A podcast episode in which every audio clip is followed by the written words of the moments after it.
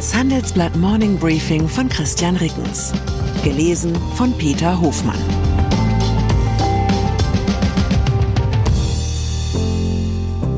Guten Morgen allerseits. Heute ist Montag, der 9. Oktober. Und das sind unsere Themen.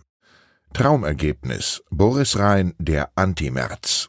Albtraum. Terror gegen Israel und die Folgen. Traumzeit. Marathon-Weltrekord pulverisiert. Nach einer kurzen Unterbrechung geht es gleich weiter. Bleiben Sie dran. Bist du auf der Suche nach Inspiration und Netzwerkmöglichkeiten? Dann ist das Summer Camp der Handelsblatt Media Group genau das Richtige für dich. Treffe über 800 EntscheiderInnen, nimm an interaktiven Workshops teil und werde Teil der einzigartigen Camp Community. Wir wollen gemeinsam mit dir die Zukunft unserer Wirtschaft gestalten und aktuelle Herausforderungen angehen. Erfahre mehr und sichere dir noch heute dein Ticket auf hmg-summercamp.de. Politik. So richtig triumphieren konnte am gestrigen hessisch-bayerischen Doppelwahlabend eigentlich nur einer, der alte und neue hessische Ministerpräsident Boris Rhein.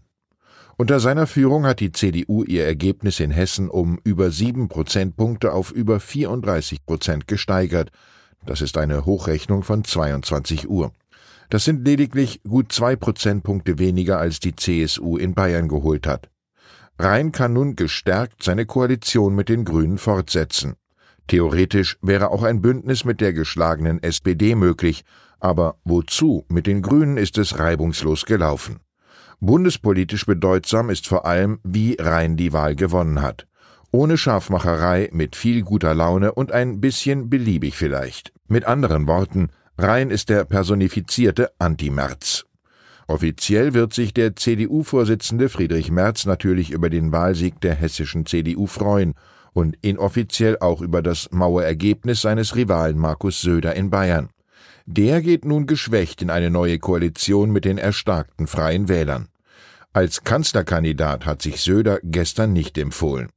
Doch Merz tut gut daran, die neue Troika im Blick zu behalten, die sich da in seinem Rücken formiert. Der Hesse Rhein hat sich verbündet mit den CDU-Ministerpräsidenten Daniel Günther in Schleswig-Holstein und Henrik Wüst in Nordrhein-Westfalen. Alle drei regieren mit den Grünen.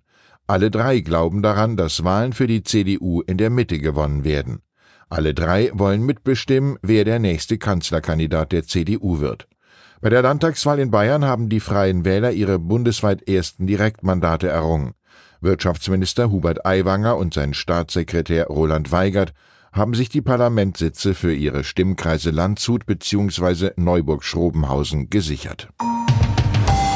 Konflikte das Wochenende hat schwer erträgliche Bilder auf den sozialen Netzwerken gebracht. Ein halbnackter Frauenkörper, der von Hamas-Terroristen wie eine Trophäe durch die Straße gefahren wird.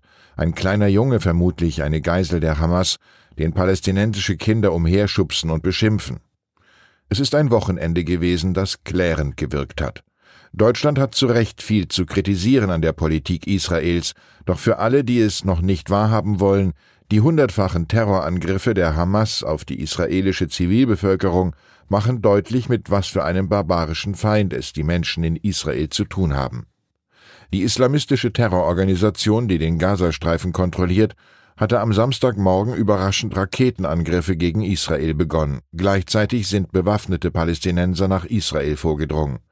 Die Hamas-Kämpfer haben Zivilisten massakriert und sie haben nach israelischen Angaben mehr als 100 Menschen in den Gazastreifen verschleppt. Die Kämpfe und der Beschuss haben am Sonntag angedauert. Nach israelischen Medienberichten sind bei dem Großangriff auf israelischer Seite mindestens 700 Menschen gestorben. Bei Gegenangriffen Israels seien mehr als 400 Menschen im Gazastreifen getötet worden. So heißt es vom Gesundheitsministerium in Gaza. Die Hamas nutzt nach Angaben des israelischen Militärs häufig zivile Gebäude für ihre Stellungen. Israel hat inzwischen den Kriegszustand ausgerufen. Ziel sei es, die militärischen und politischen Kapazitäten der Hamas und des islamischen Dschihad so zu zerstören, Zitat, dass sie für viele Jahre nicht mehr in der Lage und bereit sind, die Bürger Israels zu bedrohen und anzugreifen. Zitat Ende. Zinsen Die Zinskosten des Bundes explodieren. Für 2024 rechnet Bundesfinanzminister Christian Lindner mit rund 37 Milliarden Euro Zinsausgaben für die Schulden des Bundes. Das ist eine Verzehnfachung gegenüber 2021. Nach den Berechnungen des arbeitgebernahen Instituts der deutschen Wirtschaft muss der Bund in diesem Jahr gut 11 Prozent seiner Steuereinnahmen allein für den Schuldendienst ausgeben. Der Anstieg der Zinsen allein reicht nicht aus, um diese Vervielfachung der Kosten zu erklären. Das Institut der deutschen Wirtschaft sieht daneben drei weitere Ursachen. Die erste lautet mehr Schulden. Während der Corona-Pandemie ist der Schuldenstand des Bundes von 2019 bis 2022 um 35 Prozent auf fast 1,8 Billionen Euro gestiegen.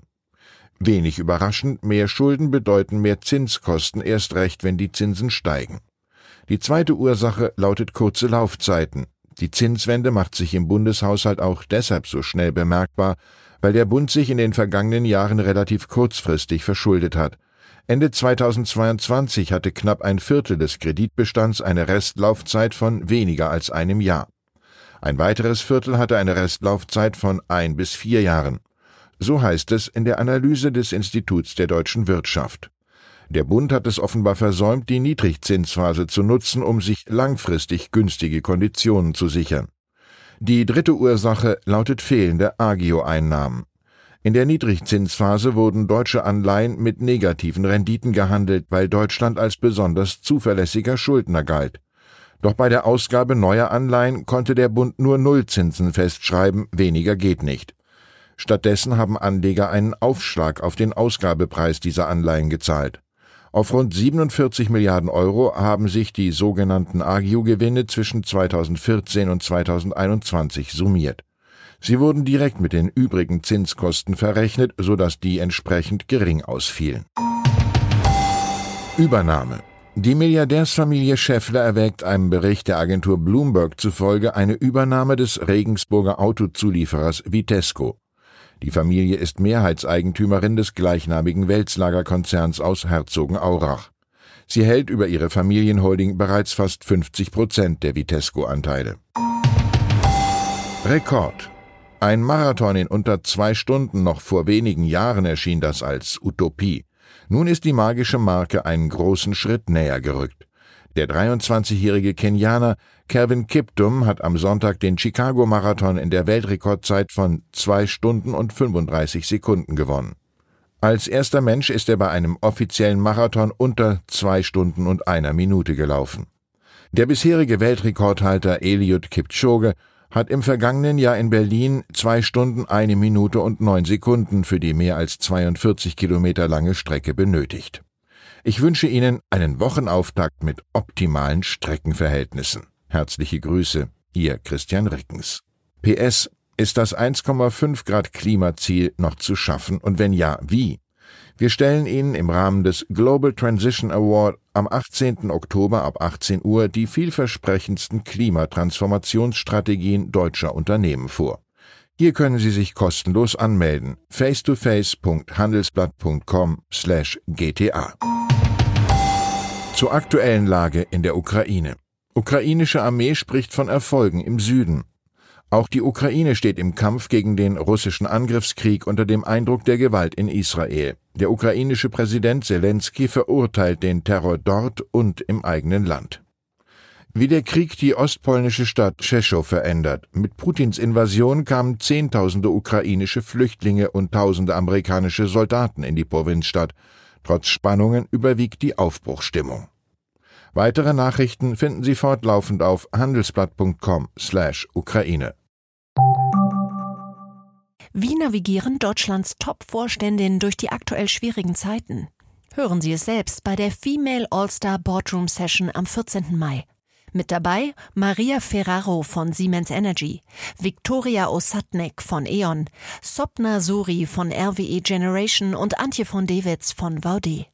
Wir sprechen mit Ihnen über die Stärkung der Wirtschaft, das politische Klima und die geopolitischen Krisen. Seien Sie dabei, femaleallstarboard.de.